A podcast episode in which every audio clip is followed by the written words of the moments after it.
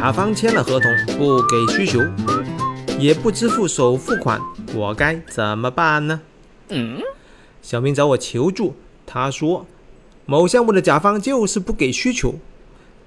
我问，那你是不是找错人了？没有找对关键人物？小明说不是呀，我找的就是甲方的老板。那我继续问，那合同签了没有？合同的第一笔款项给了没有呢？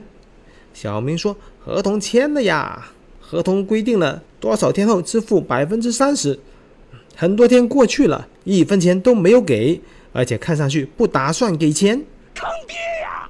这是很经典的情况了。我们先来做一个常规分析。这个甲方既然愿意签合同，那表明他是有意愿做这个项目的。那么这个甲方至少应该能做到以下的两点：第一点，会按照合同的要求支付首付款；第二点，他应该会配合需求调研的工作。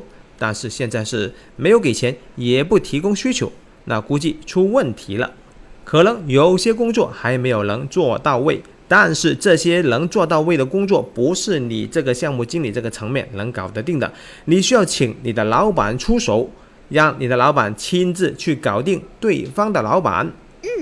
你要和你的老板商量对策。一般来说，不给首付款就不要开始干活。你可以先做其他项目或者是其他事情。签了合同以后不愿意给需求，不配合需求调研，这种情况其实挺常见的。但是不给需求，同时也不给钱，这样的甲方就比较牛逼了。后来我才了解。他们这个甲方是某物业管理，Oh my God！刚才的那些招数就完全没有用了。物业物业管理是一种非常神奇的甲方，您可以参考一下连续剧《安家》里面的剧情。比方说剧情一，物业经理来房产中介推销粽子。哎呦，端午节快到了，你们应该采购一些粽子送给你们的客户。这样吧。我给你们提供两百份，每份很便宜，一百九十八。坑爹呀！于是呢，这个房产中介呢就跟这个物业经理签署了销售合同，而且全额付款。结果端午节快到了，粽子还没有送过来，孙俪所扮演的房产中介的经理就着急了，居然打电话去问对方为什么粽子还没有来呢？他竟然不知道卖粽子是假的，收保护费才是真的。我们再看一下第二个剧情：房产中介要带人去看房，结果小区的保安要收看房费，每次一百块，也不算很贵吧？坑爹呀！剧情三：房产中介带客人到某小区看房，那个小区的物管居然热情招待，不收任何费用，但是他把他的客人抢过去了。慢。孙俪所扮演的角色傻乎乎的把自己的生意送给了物业管理。慢，当然有人可能就会说了：“哎呀，这是电视剧里面的剧情，有点夸张。”好吧，我们就来看一些真实的物业管理的那些事儿吧。比方说，小区里面的蜂巢。是不是无缘无故就在某一天出现在你们的小区里面呢？这句话是不对的，不是无缘无故，那是因为蜂巢跟物管达成了某种的利益输送，否则它不可能出现在那个地方。又比方说，小区里面的电梯广告、楼梯间的广告，这些广告也是某种的利益输送。好，再说一下我的例子，咱们小区啊。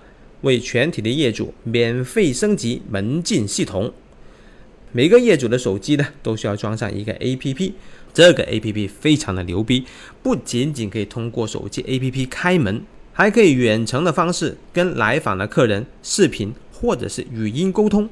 好了，看上去非常的强大，但是有一次我手上拿着很多东西，好不容易的掏出手机 APP，想把门口打开，结果这个 APP 弹出一个广告。然后我手忙脚乱的想把这个门打开，结果广告点开了。其实你会发现，物业管理要做某个事情，它是不需要通过所谓的双三分之二同意的。但是作为业主的你，如果有什么诉求，他就要求你做到双三分之二同意。坑爹呀！为什么物业管理可以这么横呢？有以下几点原因。第一点，他坐享各种收益，没有生存的压力。他有管理费、停车费等各种的固定收入。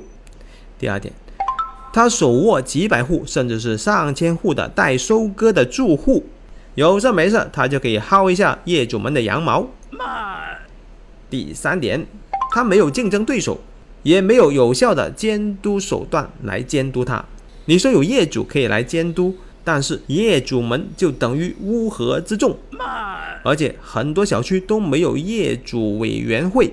就算有业主委员会，里面有些人也是心怀鬼胎的，坑爹呀！